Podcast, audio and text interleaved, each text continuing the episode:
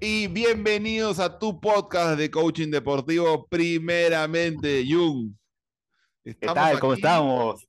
Estamos aquí en un nuevo episodio, un episodio que creo que habla de lo que estamos recorriendo para hacer esta temporada. Está bueno, está bueno. También un horario distinto para nosotros hoy, ¿ah? Un horario distinto, pero chévere. Chévere también, bonito. A ver, voy a ser así de claro y de sincero con la gente que nos escucha y bueno, contigo, Jung. Tú me planteaste ver una vaina y, esa vaina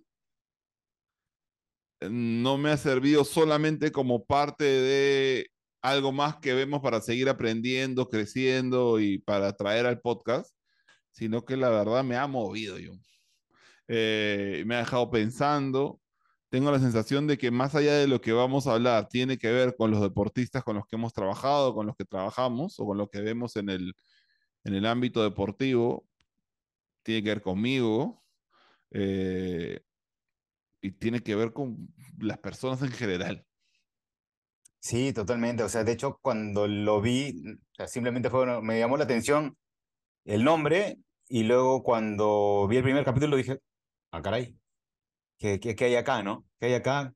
¿Cuánta profundidad? No sé si la intención de, de la producción fue específicamente lo que empezamos a sentir, pero te, te lleva también por ese lado, ¿no? De, de, profundidad, de esa relación que podemos tener con este tema en particular.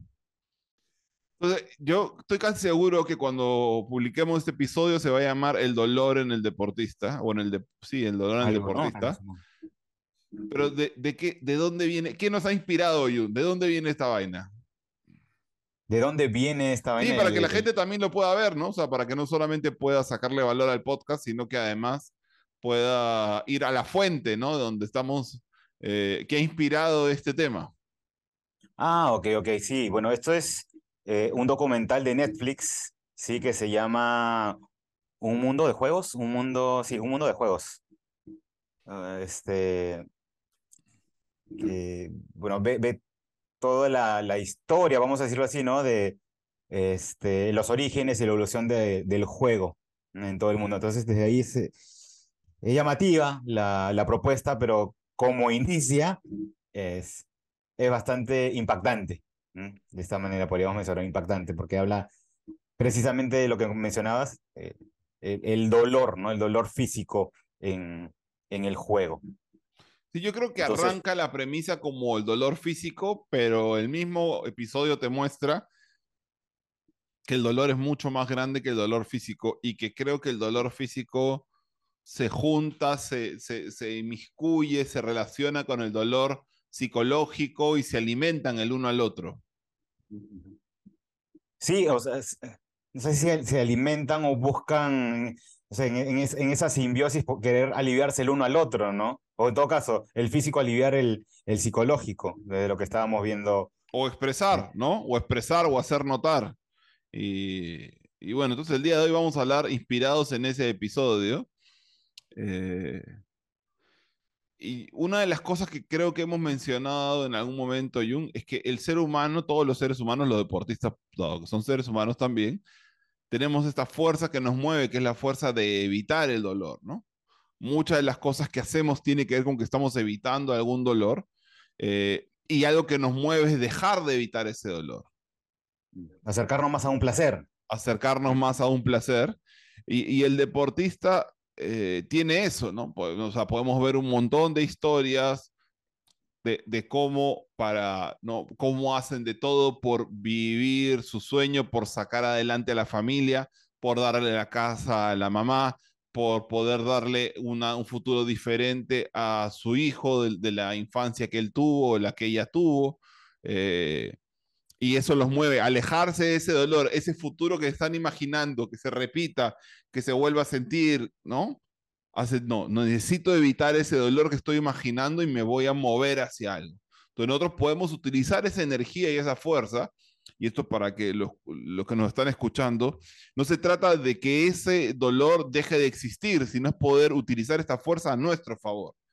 Buscar utilizar ese dolor que quiero evitar como algo que me mueva en la dirección de lo que quiero hacer.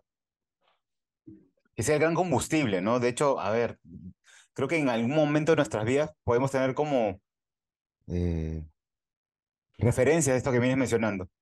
En algún momento nos sucedió algo que fue el impulso para, desde la no concreción de algo, desde no haber recibido lo que esperábamos, o de repente sí, pues una noticia que no nos gustó para nada. Que, que en un principio de repente fue de, desaprobación, pero luego es a ver cómo lo quiero interpretar.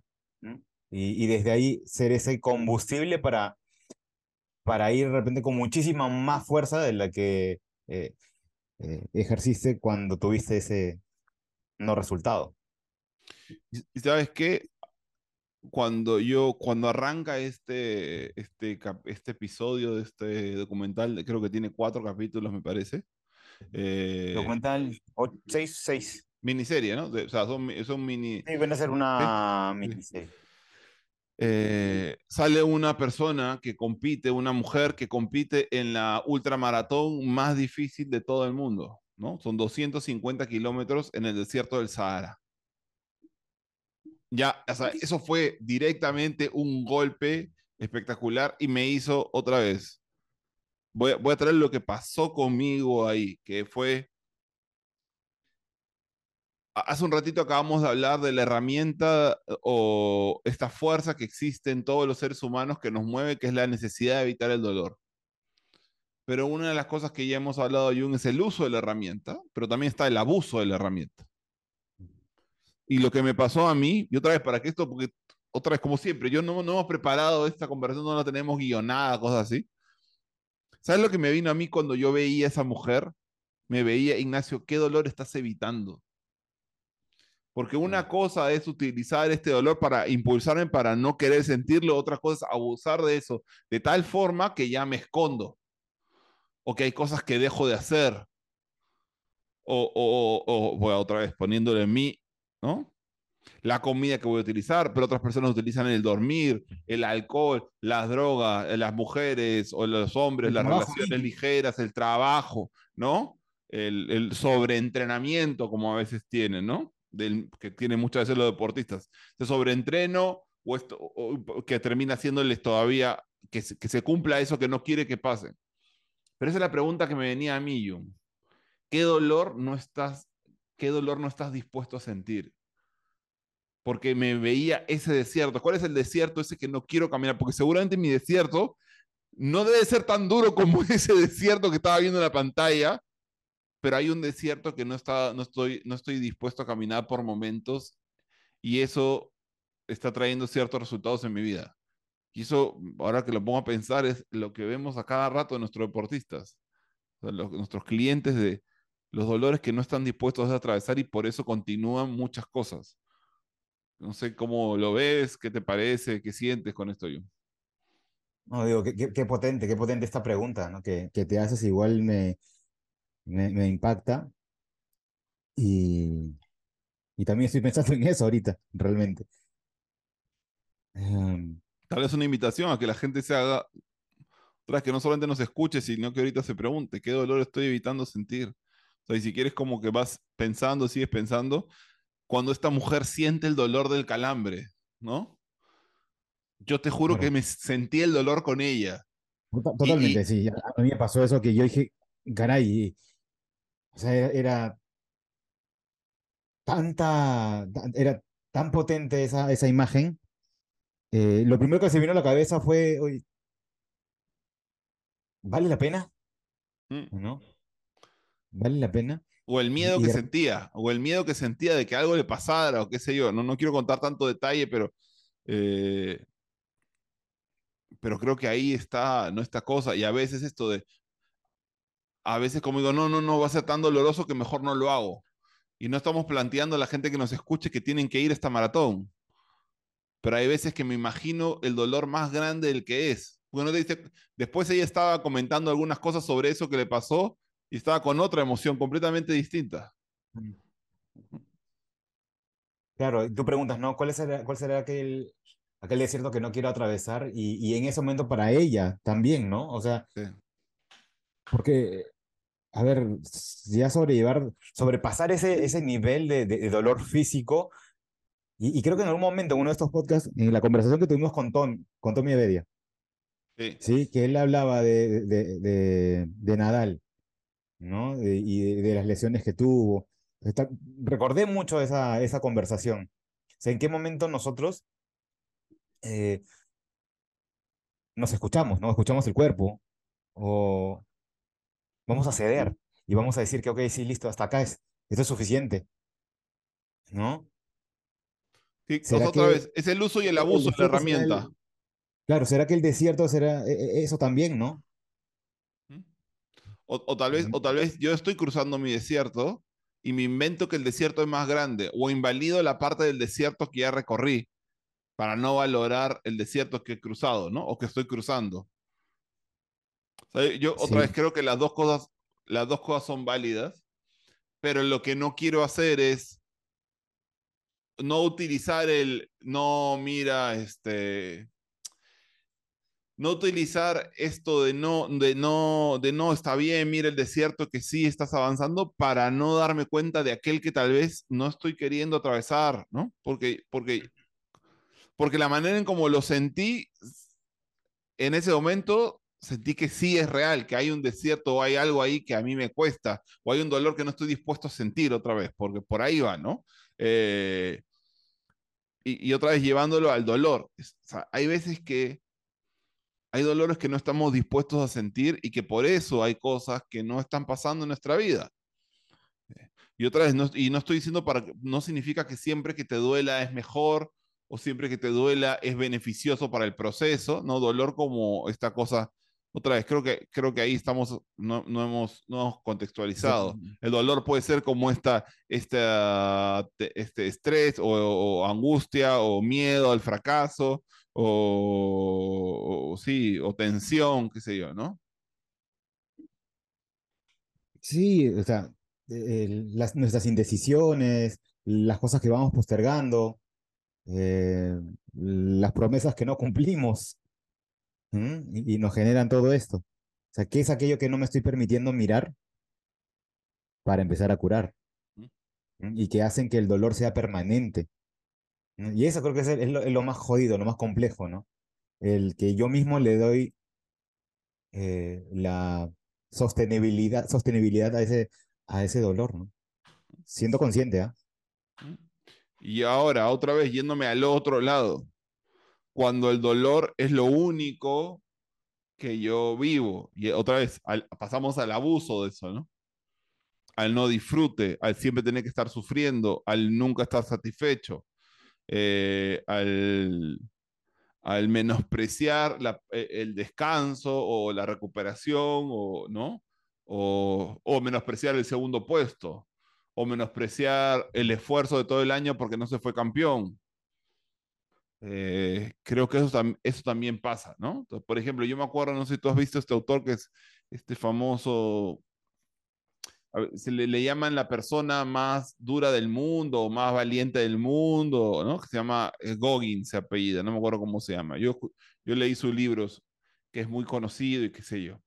Y él, y él cuando de repente, y él, se, él como que hace en el libro no tanto, porque en el libro sí por momentos lo menciona, pero yo he visto en algunas entrevistas cuando él dice, no, no me gusta esta cosa, cuando la gente habla del descanso, y no, porque este, ese, es como de, ¿no? Como de cobarde, una cosa así, ¿no? Esta cosa menospreciando, eh, y, creo que ahí pasamos al otro extremo, donde, donde también puede haber como un, otra vez, el abuso del dolor, el, el, el, eh, eh, hasta, hasta, esa puede ser hasta mi nueva droga, y donde nunca nada es suficiente y donde nunca puedo disfrutar y donde seguramente va a haber mucho arrepentimiento en el futuro porque no disfruté lo que sí era, ¿no?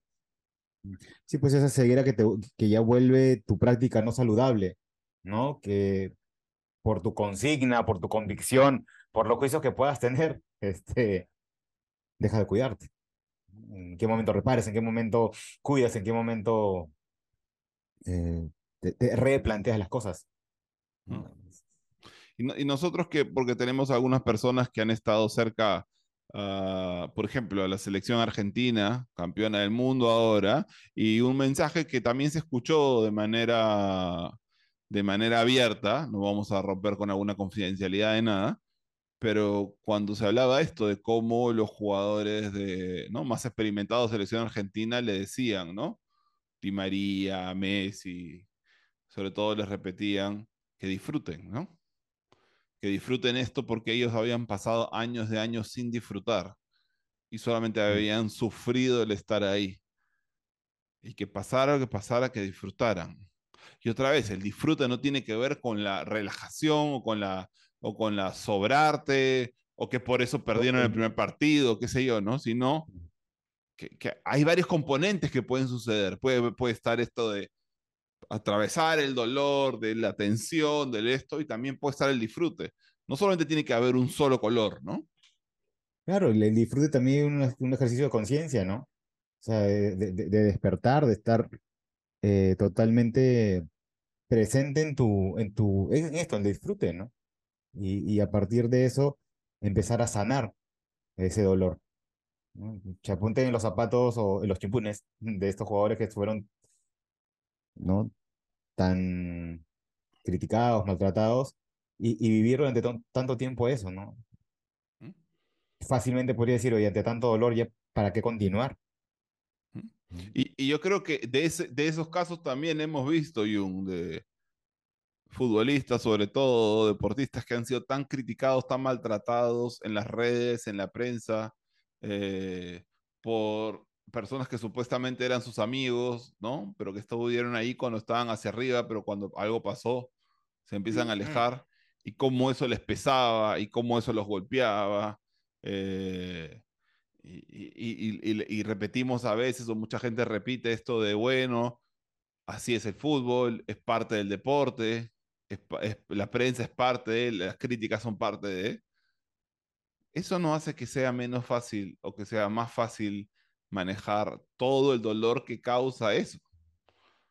Y que muchas veces también han terminado como un ingrediente más que hizo que un, un deportista, un futbolista no supiera cómo recuperarse, no pudiera dejar un error que tuvo, no pudiera salir de un partido que no supo manejar en ese momento.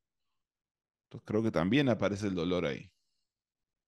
Sí, mira, y, a ver, no necesitamos tampoco de, a ver, grandes jugadores íconos, sino que también el acompañamiento que nosotros hacemos a jugadores que, a ver, profesionales, en este caso del fútbol, eh, que reciben de todo en redes, ¿no? Claro. Y, y la pregunta también para ellos es, ¿qué estás encontrando en ese espacio que no lo quieres dejar? Porque conscientemente sabes que eso te hace daño. ¿Para qué seguir? ¿Para qué continuar con ese chequeo a ver qué cosas me dicen, qué, co- de- qué cosas están diciendo? Eh, hasta un- tener eh, una, una, una, eh, una serie de acciones que pueden ser, exacto, eso, ¿sí? Que pueden ser tan, que atentan contra ti mismo, ¿no? O sea, ¿para qué?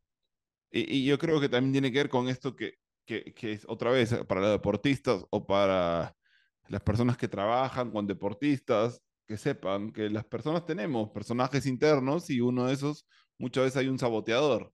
Y esos comportamientos que no parecen lógicos son acciones de ese saboteador. Y que, que lo que hace es que busca ese dolor o eso y que no le sirve como combustión, no le sirve como algo que le impulsa, sino lo, lo mantiene atrapado de esa manera. Y mientras más atrapado esté, este personaje saboteador más se fortalece ¿no? en la psicología interna de, de- del jugador. Por eso es importante cuando lo acompañen que puedan darle herramientas y formas para que pueda poner a otro personaje a que lidere esto, ¿no? En vez de que o en sea... todo caso, ¿no? Eh, a esto se le llama el crítico interno. Este Mm, crítico interno, que, a ver, que de repente ponerle primero un nombre, ¿no? ujú, Un nombre, primero para identificarlo, para que cada vez que aparezca este tipo de pensamientos que te llevan a acciones concretas que son repetitivas, empezar a decir, oye, aquí apareció, y ahorita voy a, voy a traer la, el nombre de una, de una profesora mía, ¿sí? que su, crítica interna se llamaba la institutriz. Incluso la había vestido, ¿sí? Pelo recogido, sí, toda muy, este, su, su, su ropa pulcra, muy ordenado. Entonces, todo le pedía que necesitara hacer de una forma y con un estándar súper alto de calidad que no se permitía. entonces ya su, su corporalidad nada más le decía, uy, la institutriz me está hablando. Entonces a partir de eso empezó a tener una mejor relación con esa institutriz. Incluso le pedía como, baja la mano, institutriz, ¿por qué, por qué eres tan dura conmigo? ¿Mm? Entonces ya luego sus acciones fueron modificándose, siendo mucho más gentil primero con ella y después hasta compasiva. ¿no? Cómo pasó de una toma de conciencia a una práctica autocompasiva. A ver, no te digo que la, la institutriz desapareció. No, para no nada. desaparece, nunca Ah. desaparece en esos personajes. Está con nosotros, está dentro de nuestro automático. Pero la, la toma de conciencia te permite, "Oye, oye, esto no está siendo saludable, a ver qué cosa podemos hacer, ¿no? Y desde esta nueva práctica de tener un diálogo ¿no? interno, eh, genera una nueva práctica. Pues tal vez de repente por ahí también empezar a mirar qué no me está permitiendo mirar mi crítico interno, ¿ok? Que sigo por esa línea del dolor, que necesito empezar a decirme, que necesito empezar a, a confrontar, ¿m? Para, Y yo, para yo tener el- una, el- una el- relación. en la forma en la cual yo busco trabajar eso es que le digo a mis jugadores o a mis clientes en general es, si tú le quieres hacer frente a ese crítico interno como está ahorita él o ella y como estás tú, difícilmente vas a poder sostener la conversación con él o con ella. Porque él o ella está súper empoderado y tú estás bastante desempoderado. Es una de las cosas que buscamos es primero fortalecerme a mí, ¿no? Trabajar, manejar, aprender a decirme otras cosas, para luego desde otro lugar poder hacerle frente y tener una conversación donde yo pueda, para poder generar esta compasión, esta también esta empatía para ver desde dónde me lo dice, por qué me lo dice, porque de algún lado nació, ¿no? Y muy Claro. probablemente viene inspirado en algún personaje importante de mi historia. Eh, y luego después de eso, que cuando ya le puedo, hacer frente a esa conversación, ahí puedo empezar a cambiar la, la, la, la relación.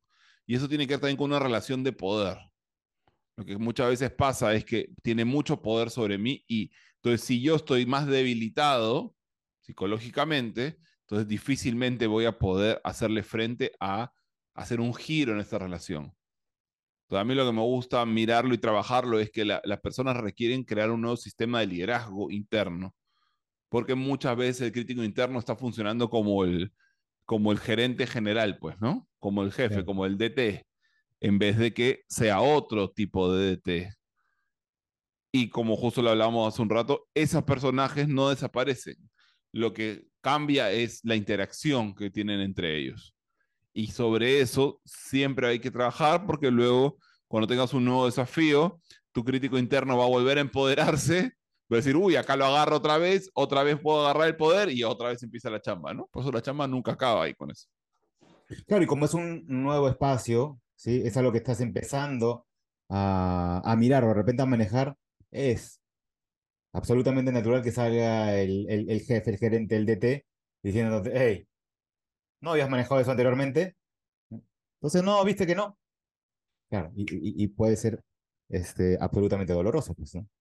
Exactamente, entonces es doloroso y yo creo que el, el, deportista, otra vez, cualquier persona, pero hablando del deportista, el deportista va a tener una relación con el dolor continuamente. Y, y, lo que hablamos al inicio de, del episodio era de, de cómo este dolor físico tiene una expresión emocional, porque muchas veces el dolor físico empieza, empieza, se vuelve una voz que dice, ya no quiero, ¿para qué? No vale la pena. Esto, esto están contra mí, ven que me estoy haciendo daño y a nadie le importa. Entonces, y, y, o si no, a veces también pasa que mis pensamientos empiezan a generar dolores o intensificar dolores, ¿no? Entonces lo siento más fuerte, con mayor intensidad. Y creo que cualquier deportista, como cualquier persona, pero sobre todo un deportista de élite, un deportista profesional, necesita no evitar su relación con el dolor y taparla, sino va a necesitar aprender a tener una relación saludable con el dolor, porque eso va a ser parte de toda su vida y sobre todo si profesional, profesional con mayor intensidad. No sé qué creas tú, Jung. Sí, vas hablando y se me viene a mí la, el esquema de los estados de ánimo, ¿sí? De, claro, si, si yo eh, me molesta algo, me frustra algo, o me molesta algo, pero yo lo, le doy esa connotación luego psicológica de que, claro, pues esto de acá siempre pasa porque ta, ta, ta, ta, ta, y lo sostengo en el tiempo, este, esta frustración. Esta emoción. ¿sí? La, emoción de la rabia sostenida en el tiempo, que se vuelve frustración, que es un estado de ánimo, eh, va a repercutir obviamente en algún dolor físico. ¿Es cierto? O de repente, algo, a ver, a ver chequea, chequea tu panza, alguna gastritis puede empezar a, a generarse, algo por ahí que más adelante. Hombro, cuello. Algo, mm. algo va a suceder, ¿no? Entonces, sí, sí, recordaba un poco, claro, los estados eh, de ánimo, ¿no? Los básicos que, conviven, en las cuales convivimos, ¿no? Esta frustración, esta. Eh, el, la resignación, ¿Qué pasa cuando empezamos a permitirnos verlos, mirarlos? Y si los llegamos a aceptar, ¿no? ¿Cuánto bienestar empezamos a generar entre nosotros? Pero el primer paso es poder identificarlo y tener la valentía de decir, caray, ¿cuál es el desierto que no me estoy permitiendo atravesar? Dado que, dado que me abres la puerta para regresar al episodio, en un momento decían esto, el dolor mi cancha, ¿no? Eh, y creo que esto lo podemos linkear con lo último que estábamos diciendo de que el dolor va a ser, va a ser parte de la cancha del deportista, de la pista, de la cancha de tenis, de la piscina, de el lugar en el que esté. Va a ser parte de tu cancha, pero va a ser parte de la, va a ser parte de los momentos fuera del entrenamiento, los entrenamientos donde nadie lo ve, los momentos que está solo, los viajes, los momentos de derrota o los momentos donde creía que se iba a sentir de una manera y no se sintió de esa manera, no fue tan pleno ese triunfo que pensó, eh, que creyó que le iba a dar todo y que todo se iba a acomodar y no todo se acomodó porque, porque apareció ese gol o ese partido ganado o ese reconocimiento. Entonces, en la cancha del deportista está el dolor siempre creo que es un jugador más. Sí, mira que quiero, quiero recordar ahorita una autora, pero ahorita se me va a venir, eh, que habla de, este, de esta fórmula del sufrimiento. Y, además hay una, una frase que hasta en muchas películas ha salido, ¿no? que el, dolor es inevitable, ¿no es cierto? Pero el sufrimiento sí es una elección. Entonces, eh, ¿Para, para qué? ¿Para qué elegir, para, para qué elegir el sufrimiento, no? O sea, si, en nuestra cabeza nos dice que esto no es negocio, ¿qué encontramos en ese lugar que puede de una u otra manera ser atractivo? Porque algo nos atrae, para algo vamos. Pues, ah, esta autora habla de, de, esta fórmula, ¿no? Que es este, eh, tiene que ver con, con la aceptación. El, el, el, dolor multiplicado por la negación es igual a sufrimiento. el dolor multiplicado por aceptación es paz. Entonces, ¿cuánto nos estamos permitiendo? ¿Qué pasaría en todo caso si empezamos a aplicar la fórmula? ¿En dónde empezarías a, a tener unos primeros resultados? Ponte en los dos lados, ¿no? Desde el multiplicarlo por la negación. ¿Qué estaría pasando contigo? ¿Qué estarías viviendo? ¿Qué estarían viviendo los que te acompañan? ¿Puedes poner un ejemplo y un para que quede más claro cómo sería negar el dolor? Porque la gente puede decir, ah, yo no puedo negar el dolor si el dolor va a estar ahí. Mm, este, yo tengo una relación, ¿sí? Que no viene siendo pues, saludable y satisfactoria para mí. Ah, pero ya esto va a pasar, todo bien, ya se va a dar cuenta. Sí, ya se da cuenta. Uno no, pasa nada, no se da cuenta y tú sigues. Are, esta vaina, esta hora no, no, no se da cuenta que a mí me incomoda. Este. Pero ya, ok. Eh, voy a ser un poquito más fuerte en algunas cosas, pero a ver si se da cuenta. Pero no hago nada distinto, en realidad. y sigo y no estoy aceptando que hay algo que no está funcionando. Sigo negando la situación.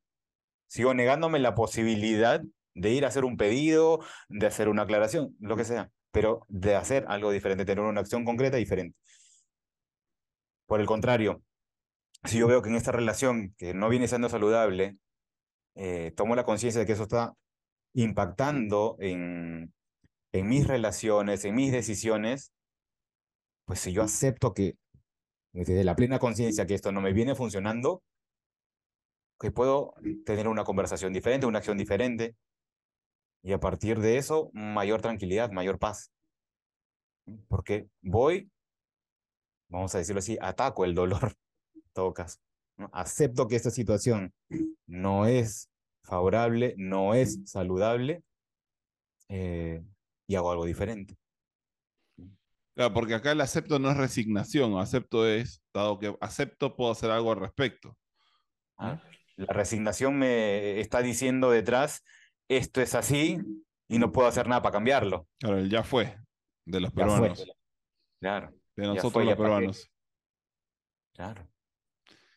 Es muy diferente acá se me venían dos cosas, y un con lo que tú traías. Primero, todo esto de que, claro, nada, nada se mantiene constante. Entonces, a veces creemos que si no hago nada se va a mantener constante y cuando no hago nada, la cosa o crece o, em, o sea, crece. O sea, dónde va a ir, va a crecer. O sea, o va a crecer mi, mi, mi desbalance financiero, va a crecer. O va a crecer mi estabilidad financiera o mi plenitud financiera, qué sé yo o va a crecer mi calidad de salud o va a crecer mi enfermedad. Pero las cosas no se mantienen constantes, ¿no? O crece o decrece o muere, qué sea, pero nunca se mantiene constante. Entonces, a veces tenemos, necesitamos darnos cuenta, y otra vez, muchas veces está el, dolor que no quiero hacer frente. Y, y, y eso lo relaciono con algo que una vez me dijo un entrenador para mí muy conocido, pero tal vez no conocido para mucha gente. Tú lo conoces, Carlo, Carlo Mautino, que ahora está en España viviendo. Y él siempre me dijo o me repetía una cosa cuando yo recién iniciaba en este mundo del desarrollo humano, hace 17 años, y me decía, Ignacio, el dolor va a aparecer, pero hay algo que se llama el umbral del dolor, me decía. Y, muchas veces nosotros nos rendimos y nos retiramos cuando estamos llegando a ese umbral del dolor, porque cuando llegas al umbral del dolor es el punto de mayor intensidad de ese dolor. Pero si tú sabes sostenerte en ese dolor y logras atravesar el umbral del dolor, vas a sentir como algo. Y desaparece. Y, no estoy diciendo que todos los dolores son buenos y que todos los dolores hay que sostenerlos. No estoy diciendo eso, porque otra vez esta cosa de, generalizar y ponerlo como si fuera una ley. Pero sí me parece que hay varios momentos, Jun, donde estamos en un proceso. Y claro, la versión de mí que quiere sentirse de una manera todavía no está listo y necesita hacer el esfuerzo. No sé, como cuando estoy en la condición física y me están pidiendo que mm. haga una cantidad de tiempo en una distancia que tenga una capacidad de explosión, que tenga una capacidad de recuperación cuando estoy retrocediendo qué sé yo. Y al principio no lo voy a poder hacer y seguramente me voy a cansar más, va a ser incómodo, va a ser tedioso, voy a sentir por momentos que no puedo, que esto no es para mí, esto no va con mi puesto, eh, me están pidiendo cosas que no son, esto está mal. Y tal vez hay un dolor que tiene que ver con con todo mi sistema anterior, con todo lo que estaba acostumbrado a hacer y no quiero romper con eso porque eso es lo más cómodo, mantener lo que ya tengo o como ya soy. Pero si sostengo y sostengo, va a llegar un momento donde esa va a ser una nueva versión para mí. Y ahí yo veo como esto que me decía Carlos Mautino de pasar el umbral del dolor. Así que, ¿te parece? Es que para, para graficarlo y que de repente puede, no queremos confundir para nada, pero aquí tú estás hablando de, de un dolor psicológico, ¿no es cierto? Eh, y, y, y, si quieres llévalo también al, al dolor También puede ser físico, Jung, ¿ah? Porque si no jala, se te va el aire, qué sé yo, sí. Sí, quería hacer el paralelo, quería hacer el paralelo porque cuando, por ejemplo, nosotros nos vamos en invierno, agosto, julio, agosto, septiembre, nos vamos al mar, temprano, cinco y media, abajo exacto, cinco y media, seis de la mañana en el agua. ¿Ok? Y que los primeros segundos pues son de absoluto dolor, o sea, ¿y por qué? Porque lo que buscamos es que el agua nos llegue al cuello. Entonces tú clarito ves, sientes como tus manos empiezan a agarrotar, se empiezan a poner duras y te empieza a doler, a doler, a doler. Y más o menos a unos que 13, 14 minutos, o sea, a mí me pasaba que ya a los 13, 14 yo ya estaba como, va, no pasa nada, está todo, lo disfrutaba. Pero claramente también los primeros minutos son de dolor. Claro, me quiero ir, me quiero ir, vamos a, la, vamos a la arena, sal del agua, ¿para qué? Ya está, ya te metiste. Claro, ¿no? ¿Por qué me pide este tiempo, no? Si vamos a ir a, una competencia, métele, métele, métele, distancia, ¿sabes qué? Hoy día te toca correr tanto, ¿sí? En tu plan dice tanto. Y tú, pero no, no me da, no me da, no me da, no, me da. O no, necesito, yo ya lo he hecho antes, no es para mí. O si tengo un puesto en la cancha, no, mi puesto no necesita hacer esto. Yo, con, yo ya he venido, he tenido éxito haciendo otras cosas, ¿por qué voy a tener que hacer esto? Pero es todo este dolor que no quiero porque es jodido, es incómodo. Y ahí entonces es cuál es la interpretación, en este caso saludable, que le puedes dar a ese dolor. ¿Sí? Si vamos a la fórmula que te planteaba es, ¿qué necesito aceptar? ¿Mm? Para que esto no sea sufrimiento, sino que desde la paz sea una práctica distinta. Y también puede ser con qué dolor necesito estar dispuesto a relacionarme a tener una mejor relación con mi ansiedad, a tener una mejor, una relación distinta con mi, con mi frustración. ¿Qué me está diciendo? ¿Qué me está, qué mensaje me está dando? Como ya lo mm. hemos dicho en algún episodio, todas las emociones son una como una notificación en el celular. Hay un mensaje que está detrás. Pero si tú haces como que no llegó, te vas a perder el mensaje. Y el celular se te va a reiniciar por dentro y ni cuenta te vas a dar y algo va a pasar y simplemente había tal vez que escuchar y mirar esa notificación. Hmm. Y además la notificación la ves. Mm. Entonces, eso tiene que decir que, la estás sintiendo. Sí, en algún lado del cuerpo la estás sintiendo, por eso se llama sentimiento. Justo luego, si la gente quiere saber, nosotros no hacemos, pero ahí en el episodio se ve una chica que se mete en el, en el hielo, ah, una cosa Claramente nosotros eh, en Perú, que nosotros lo hacemos en Perú, para la gente que nos está escuchando de diferentes lugares, no tenemos ese hielo cuando lo hacemos. Está bastante frío, pero nada que ver con lo que hace ella. Pero eso me trae, pucha, que era como todos los colores, todos los colores de hielo había ahí. Empezó lo más blanquito, viste cómo se iba oscureciendo. Eh, pero eso me trae hacia tal vez una de las últimas partes. Cómo atravesar todo ese dolor a esta chica lo conectó con todo lo que le había pasado. Mm, mm. Y, todo, y todo el dolor interno que estaba ahí, ahí. Y creo que ese también, otra vez, creo que ahora que, ahora que lo veo, el episodio empieza y, y cierra más o menos con lo mismo, esto de todo el dolor que está detrás de esto que estoy viviendo. Ese dolor físico no solamente tiene ahí y me permite tal vez sacar algo que si simplemente lo haría por el placer, nunca saldría. No, claro, claro, claro. Y por eso es el valor de las diferentes emociones, Jung, en vez de que querer que todos los procesos sean placenteros, alegres, y, puede ser y está lindo que podamos tener, no sé, espacios de risoterapia o de una dinámica, de un espacio lúdico más placentero, y eso también tiene grandes beneficios, pero no, no, es solamente un sabor, ¿no? Todas las emociones tienen algo ahí. No podemos invalidar lo otro también. Mm. Sí, no, para... sí, sí, sí. Ver, ver, esa... Está viniendo a, mi mente ese, ese momento, como tú dijiste, empieza y termina en, e, esa situación. Bueno. Bravo. Entonces, por un lado, por un lado, yo quiero también invitar a la gente que, eh, que si siente que no puede sostener un dolor y manejarlo, no se trata tampoco de tener que pasarlo solo, de vivirlo solo, que busque a un profesional. Y si es, y si, es un tema, hay algún trauma, ¿no? que busque a un psicólogo. ¿no? Ahí no es un espacio para el coach. Nosotros siendo coaches necesitamos también saber nuestros límites. Sí, eh, y, pero invitamos, por favor, si tú no estás escuchando, busca primero a alguien con quien conversar y busca a un profesional que seguramente va a apoyarte a que ese proceso sea lo más eh, efectivo posible. Cuidado. Sí. Porque el proceso en su diseño puede ser simple. Hay que trabajar esto, hay que pasar por esto, hay que sentir esto. Pero como dijo, dijo Mel, Mel Robbins, date cuenta que dije simple, no dije fácil. Entonces, dolor va a haber. Y en que sea simple no quiere decir que lo vaya a hacer solo. Mm. O que sea rápido tampoco. Porque muchas veces los procesos simples. Súper válido y súper responsable. Entonces, esa, esa creo que podría ser un. Yo sería casi mi última invitación durante este episodio.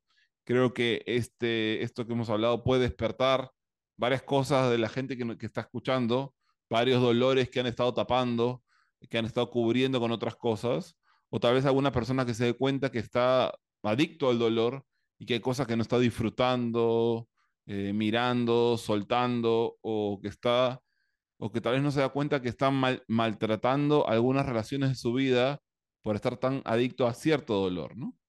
Entonces, invito a que si este episodio te hace que te puedas pensar, cuestionar, que busques a alguien eh, y que puedas trabajarlo continua y constantemente, porque todos tenemos dolores, todos, y todos tenemos cosas por trabajar.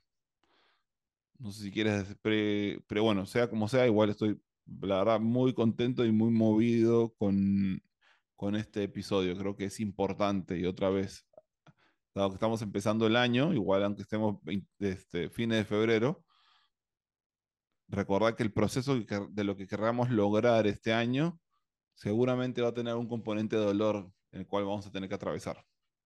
Jung.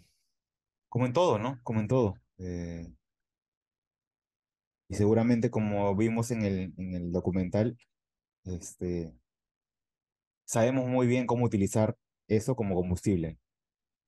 Saludablemente, digo, saludablemente. Lo conocemos, en algún momento lo hemos hecho. Entonces, ¿qué tal si eso lo volvemos una práctica mucho más consciente, ¿sí? mucho más sostenida? sin duda tendríamos mayor bienestar, mayor paz.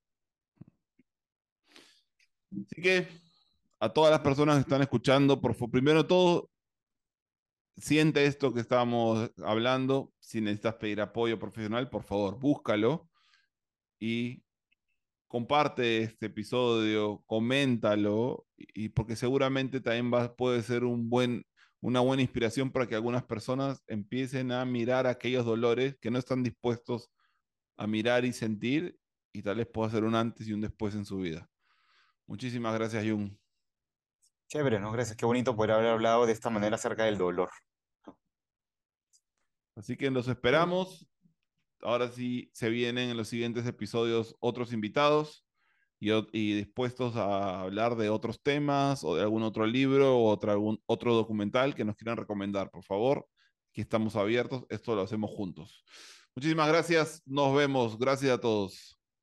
Nos vemos, chau, chau, gracias. Chau.